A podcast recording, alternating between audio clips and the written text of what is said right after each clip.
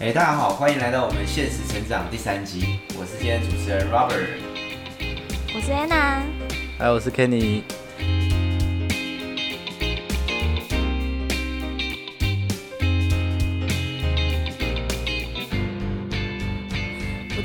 比较少看到说，就是在之前的经验，就是自己主动约一个会议，说我要讨论我想要加薪，就是大家可能相对来说比较保守吧，就是害羞。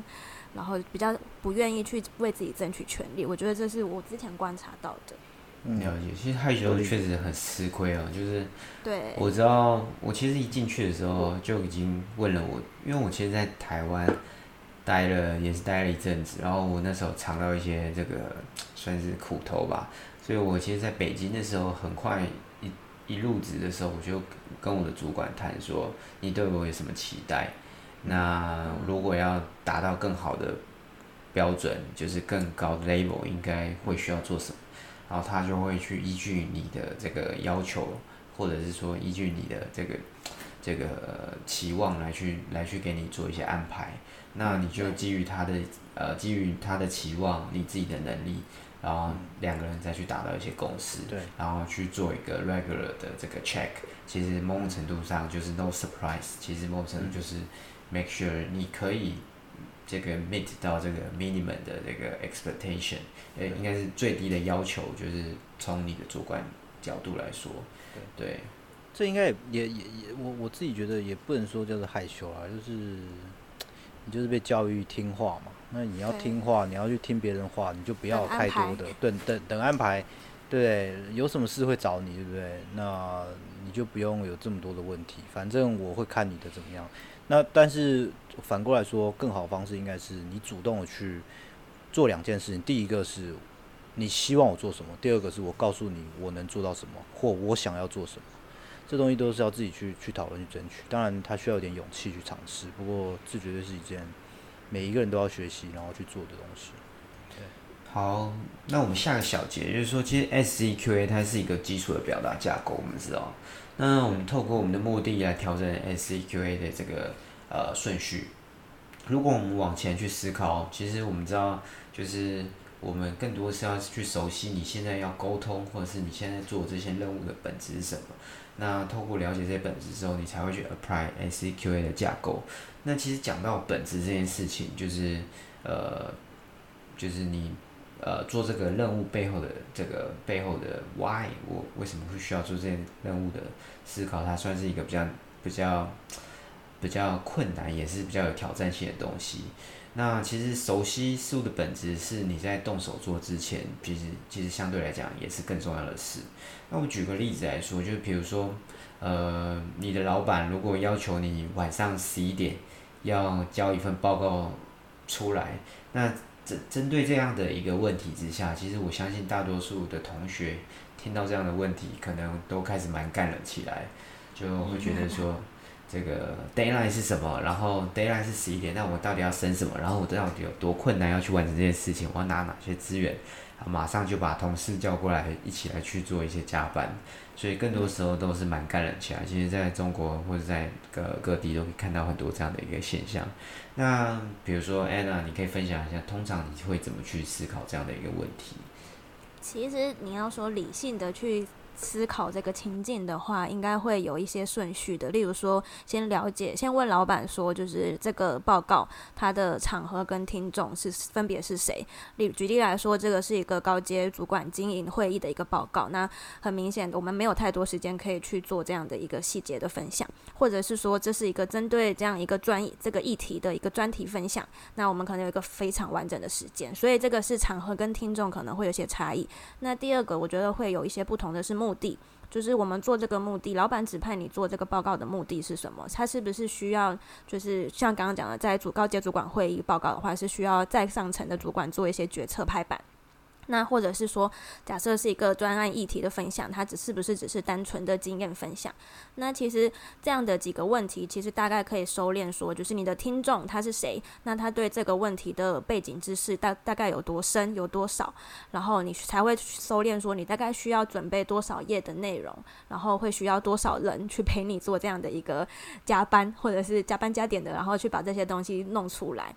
那其实，但是呃，就像你刚刚说的，就是实际被搅拌的时候，其实会很慌乱，然后就很就会忘记去问这些东西，然后就先把自己想起来了，自己想说好，我大概大概要怎么做，然后先把人找过来，然后可能需要什么资源，需要什么资料，然后先去问这些数据团队啊，或者是其他各个部门团队的人，先把这些资料资料要过来，然后再去想说，那有了这些资料之后，我去怎么组装我的报告。其实现在反思起来，有蛮多。经验可能就是用错了这个方法，所以反而误花了非常多，浪费了非常多时间。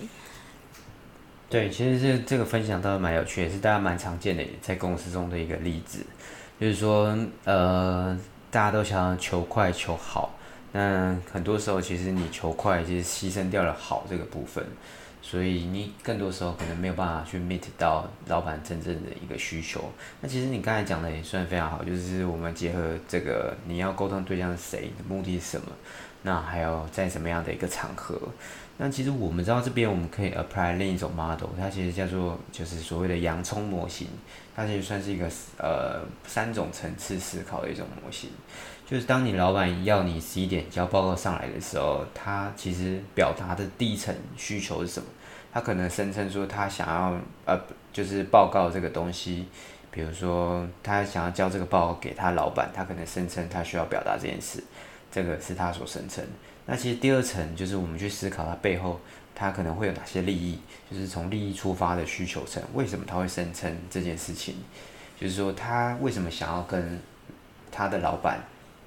就是在十一点以前给一份报告？为什么他想要跟他老板做这件事情？你觉得通常来讲，他可能就是就是为了要让他老板就是呃满意他的表现啊，或者是等等什么之类的。但如果你在这样的角度下，你知道了之后，你知道你就可以再去猜测他可能真实的需求是什么。那真实需求倒是蛮有趣的，就是说，呃，你的老板明明知道这个十一点交出来的报告。这个可能没有办法，这个这个 fulfill 他的老板的需求，那为什么他背后还是需要这样去做？其实我们就可以透过这种洋葱的思考模型，就是表层需求、利益出发需求，还有真实需求三个需求来去找出这个这个这个就是问题背后，它背后的 concern 是什么，他的思考是什么？可以分享一个简单的一个 case，就是说。呃，上周有一个那个朋友，他说他跟他女朋友吵了两次架。第一次是他那个这个女朋友找到了工作，然后女朋友跟他说：“哎，这个以后可以一起去上班了。”然后他就回说：“哎，他就回说，可是那个我以后可能会换工作。”嗯。然后他们就吵架。那第二个就是说，他那个他女朋友送他妈妈一个贵重的礼盒，对。对。那送完礼盒之后，他就说：“哎，你以后不要送这么贵重的东西。”然后就他们又吵架了，那你觉得这个 case 还蛮有趣的？就是你觉得，呃，他表层的需求，你如果从我们刚才用应用的洋葱模型来去看，你觉得他表层需求其实很明显，就是他生气需要你安抚嘛？就是对。那你觉得他他背后，就是从这我们刚才讲说，为什么会生成这样的需求？为什么会需要你安抚？你觉得他背后可能利益是什么？这个比较比较难说一点哦，因为情侣吵架嘛，不太理性。对，你先思考一下哦。就是我觉得这个东西倒是蛮蛮常见，就是呃不理性之之下，它背后有一个这个这个还是有一种这种 intention 存在，就是说它背后为什么会会需要你的安抚？那他为什么做这件事情？其实你去思考，就是说。他背后其实一个简单逻辑，他可能是想要让你跟你妈妈都开心，所以他第一就是他找到工作，他跟你说以后可以跟你去上班。第二个是说你送他妈妈贵重礼盒，他说不要送那么贵重，其实他背后都是想让你跟你妈妈去开心，这个是他背后所谓的利益出发的一种需求，就是说，诶，他吵架其实你要解决的，你安抚他并不能解决这样的问题，因为你知道他背后是想让你跟你妈妈开心。对那这个东西其实你觉得解决这样就结束了吗？其实没有，你仔细去想一下，它背后还有一个所谓的所谓的我们讲说真实需求，也就是你再往下去深挖，它必须被满足的一个条件，就是说，其实从女朋友角度来说，她可能是希望跟你或是你的未来有更多的 connection，就是他希望跟你的 relationship，或是他跟你去去去 build up 你们未来的一个一个一个梦想也好，或是想法也好，或是跟你的未来有更强的 connection。他找到了工作，他未来可以跟你去上班，他觉得他跟你的 connection 更强了。他不只是是要满足你，他背后是想要跟你有更强的 connection。他满足你为什么？因为他背后想要跟你更强的。他送你妈妈礼物，送虽然很贵重，他花了很多钱，可能可能他可能一个月薪水、半个月薪水才买得起的礼物。那为什么？他除了想要让你妈妈开心之外，他背后也是想要跟你、跟你妈妈或者是你家人的未来有更强的 connection。当你知道他真实需求的时候，你觉得你是需要安抚他吗？就是这时候，其实你不是第一，就是他表层需求是生气要安抚他，其实根本就不是一个真正的需求，它是一个伪需求。那第二个是想要让你妈妈开心这件事情，你知道他背后的利益的需求。那基于这样的一个事实之下，我那时候给他建议说，你其实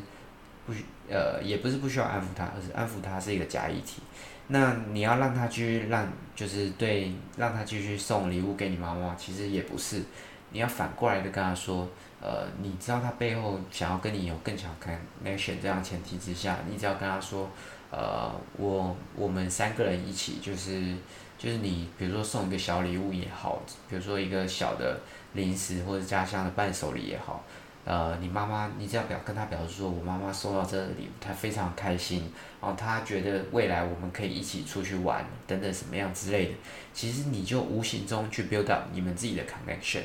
嗯，然后又或者说你告诉她说，哎，那个以后比如说这个上班这个这个议题，说，哎，其实我们一起去上班，我觉得这个呃，就是相对来讲，可能是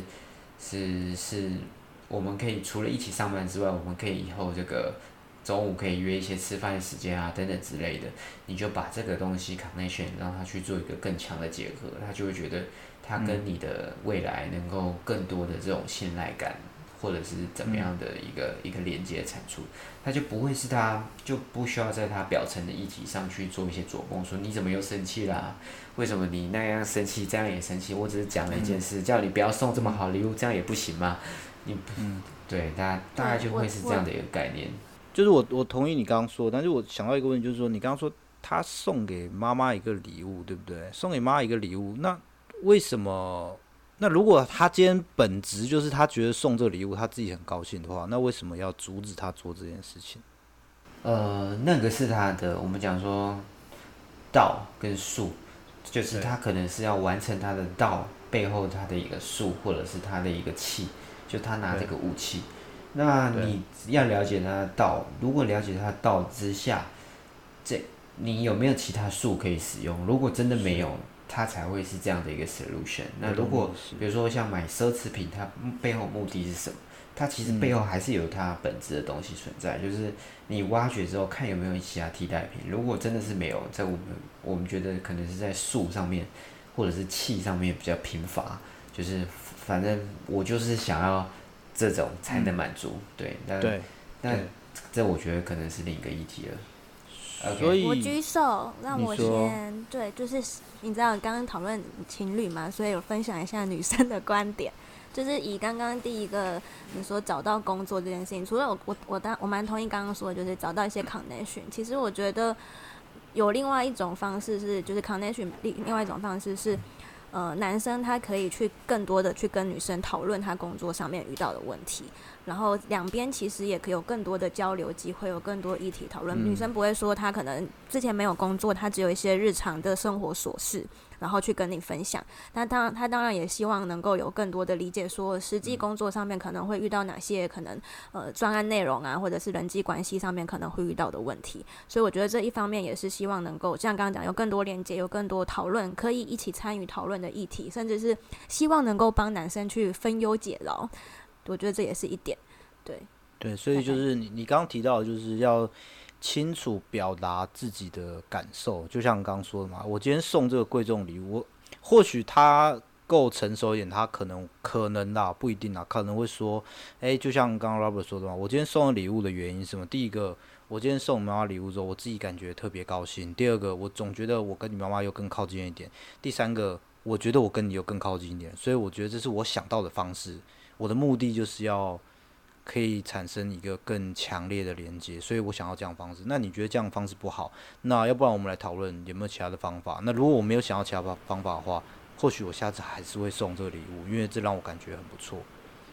所以，所以就是在树上面或者是气上面来去做一些琢磨嘛。对，是没有错。不过，不过回到你刚刚说那三层思考，我我这边打个岔，就是你刚刚说三三层思考嘛，从什么第一个什么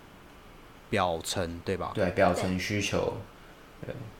然后利益利益出发，对，利益出发，然后再来是真实需求，真实需求，对。那那你讲这些东西，就是为什么你要讲讲这个？你提到跟主管的，那我自己自己的想法，自己的一套这个方式，就是说，你要解决你现在的问题，你就必须要做什么？你就要必须要先了解这个问题。你要了解这问题，你就必须要问出一个好的问题。所以你要了解，你要解决老板要你提报告这件事情，你必须要了解。为什么他要这么做？那你要了解为什么他们做，你必须要先问，你要问出一些你能得到的线索，你要问出一些好问题，要不然你永远都在瞎做，然后你也没有办法达到他想要的。这这跟你讲的，我自己觉得蛮类似的，表层利益、真实需求，对啊。所以我一直都一直都有一个想法，就是你要碰到什么问题，你要解决，你一定要先了解他。那你要能了解他，你势必要问出一些好问题。那很多人是不会问问题。不敢问问题，不会问，不敢问，所以你不了解到底是什么，对啊，所以有时候主管叫你说做一件事情的时候，你可能会，其实就不止你啦，你的主管也常常说到他主管的时候，他也不清楚是什么，他就直接把他 assign 给你了，所以不只是你会碰到这样问题，很多人都有这样的问题。这边我也推荐一本书，对，就是叫做《学会提问》。它其实算是也是我们新人入职的时候必必读的一本书。我不知道它有没有繁体版或者是繁体中本，因为它本来是在是对，它是一个简体版。我猜应该有繁体版，没有的话，大家可以网络上搜一下，有一种这种这种电子版可以参考一下。这本书也是蛮不错，就是新人必须要学会的几件事之一，就是学会提问。OK。嗯，其实我们知道，就是了解呃背后的这些需求，然后透过一些提问，也是一个蛮不错的一些方式。那如果有未来有一些机会，我觉得我们也可以开一个如何呃训练你的提问力，就是能够提升，其实提问力能够提升你的沟通力之外，也可以了解事物的本质，也可以让你在好这件事情，就是如何做这件事情，能够有更好的一些发力点。OK，那我们这个这个 part 其实就是讲的比较多是有主题这个概念。哎，我们三个东西才讲了一个，就是 有主题、有架构跟有逻辑。对。那我们现在讲一下这个下一个就是有架构。有架构其实听起来这个算是相相相对比较容易的一个 part。就是说，比如说我们在公司中也好，又是也一样是生活中也好，就是我们发言中要怎么样能够有一些架构。比如说我们新人入职的时候，其实常常我们可能会需要安排或者是布置一些任务给一些同事们，或者是让他能够很快速的这个 onboarding。那其实通常你比如说你接到这任务也好，又或是你 assign 这个任务也好。通常你接到呃，比如说你接到你的任务，从老板，老板希望你为新人做一个 orientation，那这时候你可能会去思考说，诶，我应该要怎么去做？那通常来说，这个比如说包含我们具体一些项目，可能包含人员的介绍啊，或者是学习工具啊，学习内部的系统，又或是了解这个公司的历史，或者是体验这个产品，或者是专有名词介绍等等之类，又或是部门分享。那基于这样的一个一个一个 task 之下，如果 Anna 你会怎么样去协助去安排这个新人 onboarding 的 process？你会将这个这些杂乱无章的这个这个 items 或是 task tasks 怎么样去做一个 categorize？其实像我自己可能之前帮新进的同同事安排说他们入职可能要上的课，要去体验的事情，那会有比较高层面的，然后往下去做。就举例来说，像最最高层面的，其实我觉得就是公司文化。就像其实很多新人，他可能只是之前看了公司网网站，然后或者是听了 HR 介绍，他其实对公司的文化没有这么理解。但是我觉得公司文化是跟你能不能长久的在这个，不长久，能不能适应这个公司生活非常重要的一点。所以我觉得公司文化这个一定要先就是让他有一些理解。那第二个是就是部门组织，因为就算一个大公司里面，其实有很多部门的组不同的部门跟组织，然后你会很多机会去跟这些跨部门的同同仁去合作，那就会介绍跟他说，呃，这些部门分别在负责什么样的任务，然后呃会有哪些主要的人，然后我们会透过什么样的方式会去合作。这是部门组织的部分。那第三个就会到比较细节的部分，就是说我们部门自己部门本身他在负责什么样的产品。举例来说，他就是一个新进的产品产品经理。那我们负责什么样的产品？然后我们的工作方式跟内容通常是什么？你可能有有有一些需要熟悉的工具，例如说我们在画原型图的时候，我们公司有什么样的原型图工具？然后或者是。我们在做需求梳理跟排序的时候，我们是用什么样的管理机制？然后另外也是也会让呃同仁新亲近同仁去体验，说就是这个产品它有就是它，因为它可能不是一个老顾客，它就是呃完全的 new user 进来，然后。他可以实实际去体验这样的一个产品，然后让我跟我们去分享说他在这个产品中看到的一些好的跟不好的。这个时候就其实也可以反馈给我们这些老员工，就是之前我们可能在产品设计上的一些盲点。所以大概会由就是比较高层级的到比较实际实做的一些层级上面会这样做一些分类。了解，其实我们简单来说，它就是第一个可能是比较偏公司文化。第二可能是对人，第三个可能是对事。那对事可能又分一个，就是可能是你自己的本身的工作，然后它可能是公司的产品，又或者是这个跟比如说跟这个其他产品的这些使用。就是大概是这样子的一个一个分类方式。那其实我们知道这个分类还是一个很清楚，就是说我们收到一些任务的时候，还是我觉得不免俗的还是要讲一下，就是大家还是要知道我们的目标目的是什么。那我觉得新人 onboarding 算是一个蛮通俗的一个一个一个问题，就是说其实我们知道要让新人很快速的能够理解我们的公司，理解他的工作。然后跟人有一些交际，有一些关系，所以我们很清楚我们要达到达到的一些目标是什么之后，我们再将我们的信息来去做，或是将我们的任务来去做一些分类以及归纳。那分类的方法有哪些呢？其实我们简单说，它就是第一个就是我们信息要归类分组。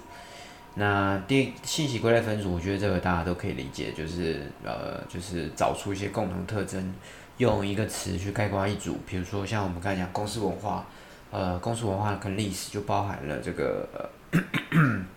就包含了这个人员介绍或是了解公司历史，其实都算是一个公司文化的一种。那再来就是呃，我们讲说下一个可能比较重要，就是要做出一个 MISI，就是结构化的一个方式。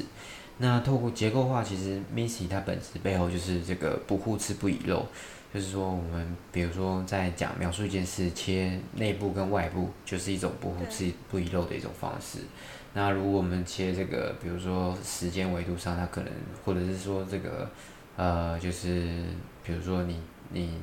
你在这个，比如说你要去做市场调查的时候，你可能会切一个，就是说这个低收入、中等收入或高收入，它其实这也是一种一种。一种的切法就是能够涵盖所有的人，那彼此之间又呃不会互相去 overlap，那也不会去遗漏这个就是这个其他的人，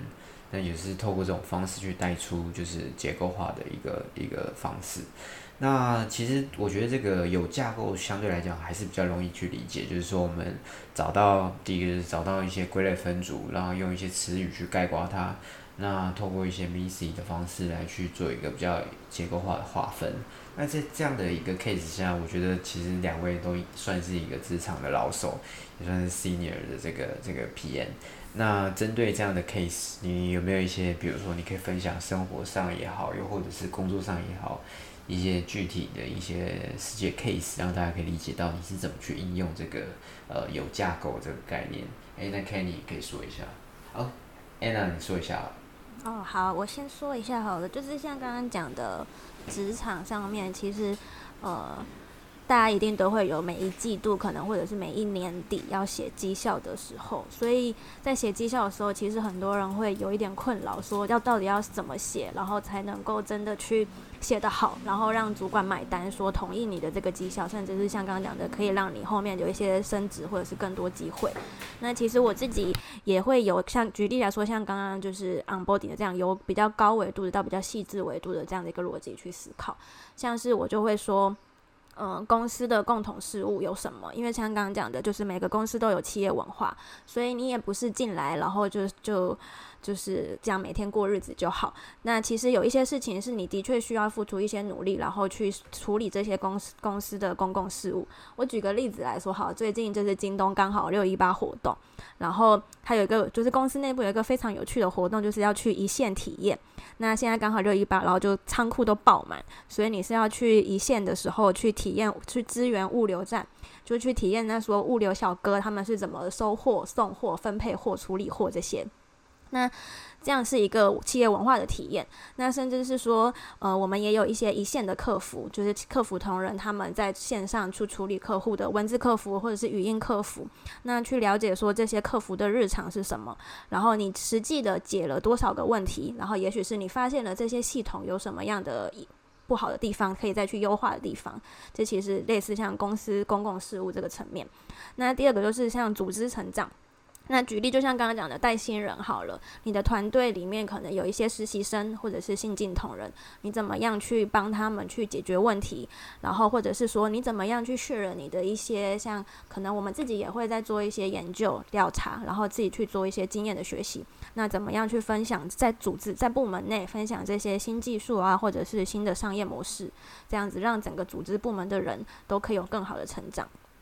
那最细致的来说，可能就是专案的部分，就是你实际在每天在做的一些专案进度。以产品经理来说好了，就是可能我们就会非常的量化去说，就是我们这一个季度总共处理了多少个需求。那也许有些需求它还在测试中，还在规划在测试中，那有些需求已经上线了。然后这些数量是多少？那甚至是说已经上线的这些需求，那实际上线后带来的成效是什么？像是用户数它提升了多少百分比，或者是转换率，用户的转换率提升了多少的比例这样子，然后去做一个量化的分析，然后让嗯主管他们可以更好的去理解说你在这个季这个季度里面，你有一个什么样的个人成长，然后组织成长跟公司企业文化的一些 mapping 这样子。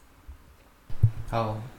这样听起来，其实我觉得你你带给大家应该是蛮多的这个这个资讯量跟内容的。那听众在这个这一块上面应该感受到这个干货非常多。那我们也可以未来的这个 topic 上面再去做一个延展。我觉得这个这个东西，我相信大家都都各自有一些心得可以去做一个表述。那其实我们知道这个呃，从这个有架构层面，能够让你的 audience，如果你你的说话。更有架构化，能够让你的 audience 能够很快理解到你说话的这个呃，你说话是用什么样的方式来去来去做一个分类。那这种分类不让不至于让大家去跑偏。那我们在这种架构之下，其实我们就会去思考说，那呃，我们要怎么样？除了有架构之外，要怎么加怎么样进一步能够更有逻辑呢？那其实我们就到了第三个这个层面，就是呃，如何能够有层次。呃，又或者是说不散乱的来去描述你想要表述的内容，因为其实我们知道，就是呃，如果你即使有了一个架构之下，但是你缺少了一个逻辑，你还是会让你的 audience 在听你表述的时候会觉得，哎，你怎么一下讲 A，一下讲 B，一下讲 C？那虽然它可以背后来去把你的逻辑去做一种成，做一做一次。的划分，但是对听众来说也是稍微会比较吃力。那我们举一个具体的 case，比如说，呃，我们要说明一下，比如说这个 COVID-19 对世界的一些影响，这个简单 case 算是我们常常见到的。那如果从 Kenny 的角度来说，你会怎么样去解释这个概念呢？OK，那讨论到这 COVID-19 对这个世界影响，那我想大多数人在分析这个事情上面的时候，都会以一个模型，就是以这个 PEST（Pest） 去看。PEST 就是我们知道的政治，然后 E 是经济，S 社会以及科技。那有人称它为 STEP，有人称 STEP，PEST 都是一样的。那我自己的看法就是，我想从经济这方面来看，因为我对经济也是比较有兴趣的。那我想到的就是呃两件事情，过去两个比较大、比较负面的事情。第一个是二零零三年这个 SARS，第二个是二零零八年的金融海啸。我们可以看到，从零三年的这个 SARS 这件事情发生了之后。在经济上面就会造成一个衰退，那股市也会造成一个衰退。那是衰退到一定的期间一期呃时间之后呢，就会有一个转折，转折了之后会慢经济会慢慢的复苏，然后甚至后来有一个大家非常熟悉的一个词叫报复性的成长，没有错，它就是一个爆炸性的成长。这在零三年的时候，或许大家在零三年的感受没有到这么深，但是我们可以讨论到零八年，零八年的这个金融海啸的影响就变得非常深。为什么？因为金融海啸影响时间非常的长，它不像这个零三年的非典，其实呃它是比较区域性的，但是在零八年的是几乎是一个全世界的这个影响，所以它影响时间非常的长。那长之外，它还跌得非常非常的深，所以经济也有一个。非常明显的一个大幅度的衰退，然后衰退完了之后，之后有一段呃时间是经济复苏期，复苏完了之后会有一个经济爆炸成长期。那这两个东西就可以思考到这一次的这个 COVID-19 在经济上面影响，我自己就觉得一定会发生什么事，因为我们可以看到从这个这个这个锁国这件事情，或者是一些停工这件事情，就会造成经济上很大的影响。那经济上会先发生这个影响，那之后。大家也可以预期到会有一个复苏期，然后最后面会有一个爆炸成长期，所以这个东西是从过去的这个方式来看这一次的这个这 COVID-19 的影响。可是这个算是呃，我们可以说呃，过去的经验可能这一次感觉起来是这样子，但是我们换个的维度去看的话，从时间上面来看。影响到底有多长？那时间上可以看到，呃，刚开始说到的，从一月一月开始这件事情发生了之后，啊，然后很多国家开始停工，开始锁国，所以预期到说它对经济的影响时间大概是会到今年的六月。我想大多数的，我之前有看到一个报告。大多数都认为这个 case 大概在六月到七月的时候会有一个转折点，那这个转折点就是 case 数会越来越少，越来越少，慢慢的会进入一个经济的复苏的情况。可是到目前为止，我们并没有看到，因为我们看到美国的情况其实并没有，并没有这么的乐观，所以这个经济的影响的期间时间可能会变得更长，可能会拖到今年的九月。那如果今天这个衰退期从二月一直拖到今年九月的话，九月之后有一个复苏期，可能是三个月到四个月的时间，也就是到明年的一月。那在成长期间，可能会是明年的二月开始，甚至呃明年三月开始，会有一个比较爆炸性的往上、往上的、往上的成长。但是今年这次的这个 COVID-19 在经济上面。另外一个比较有趣的点就在于，过去的这些事情发生的时候，我们的股市跟经济是联动的，所以经济不好，股市就开始往下掉。可是今年最大的特色是，大家都看到了经济不太好，美国的失业人数还是这么的多。对，那自己在中国也是看到这样的情况。可是今年的股市确实非常特别，不管是美股还是台股，还是中国的股市，全部都是拼命的往上涨，这也是非常有趣的点。但是我们回到刚刚说的，就是。我们从时间来看，这个对经济上影响就会是，可能是到明年的二月甚至三月，三月之后会有一一大幅度的成长，这是我自己的看法。谢谢。了解，其实我知道，呃，从你的表述中，其实你应用了就是包含了纵向跟横向的，就是所谓归纳或者是时间维度上面的一个一个解释。那我们这边也简单说一下，就是为听众整理一下，就是说。呃，其实如何能够有逻辑的递进，它其实有分两个层面。第一个所谓的纵向递进，第二个是横向递进。刚才 Kenny 其实综合了两种的说法。那纵向递进其实包含了所谓的演绎法，就是我们叫 deductive。那还有另一种是归纳法，就是 inductive。那演绎法其实我们都以前都学过，就是说它背后的概念就是简单的就是三段论述，就是大前提、小前提、结论。那比如说像是所有人都会睡觉，呃，因为我是人，所以我会睡觉，所以它在一个大前提之下，然后产生一个小前提，最后得到一个结论，这个是一个演绎法。那再来归纳法，就是归纳法，我觉得倒是比较通俗理解，就是你看所谓的商业故事也好，成功故事也好，贾博士，或者是说你去看这种成功人士必读的什么什么一百句一百句话一百个习惯什么之类的，这些其实都是归纳法。那透过归纳法，其实你可以去做一些推演，比如说看二零零三年这个 SARS 风暴带来什么样的影响，然后推测说这个二零二零的这个叫做呃 COVID-19 它可能会带来怎么样类似的一个影响，这其实都是一种归纳法，就是你透过过去的一些事件或者是成功的一些故事来去找出它的一些共性。那再来一个横向递进，其实也算是比较容易清楚理解，就是它可能包含了时间维度。空间维度或者是程度等等不同面向，呃，空时间维度上就是比如说我们讲过去、现在、未来这种切分方式，那空间可能是包含了，比如说你讲对于比如说 COVID 那一天，那对于北美来讲、南美来讲，或者美洲来讲、欧洲来讲、亚洲来讲的切分，那程度可能包含了它对这种就是这个就是低层次的影响是什么，中层次的影响是什么，高层次影响是什么？那透过这样子的一个逻辑归纳法，其实如果在辅佐你刚才就是提到这个有架构的方式，其实能够让你的表述 能够更应该说更有张力。那如果你的讲话内容又又是带有更强的主题性的话，我觉得对 audience 来说，他其实理解层次或者是说他能够感受也会比较好。对，那其实其实我们今天讲了三个东西，就是有主题、有架构跟有逻辑，差不多呃 pretty much cover 就到这边。那其实还有很多需要练习的地方，我们只是很平铺直述或者是很快的 go go through 的这些概念跟 idea。那我相信，就是听众在在呃，就是理解今天的主题之后，他可以在你的生活上有更多的这个应用的场景，也可以尝试去练习看看。那我们今天的节目差不多就到这边，要画一个结束。那我是今天的主持人 Robert，我是 Anna，我是 Kenny，谢谢大家收听，下次见，拜拜，拜拜。如果喜欢这一集，或是喜欢我们的话，别忘了给我们评分，并且订阅、关注现实成长，可以第一时间听到更新的内容哦。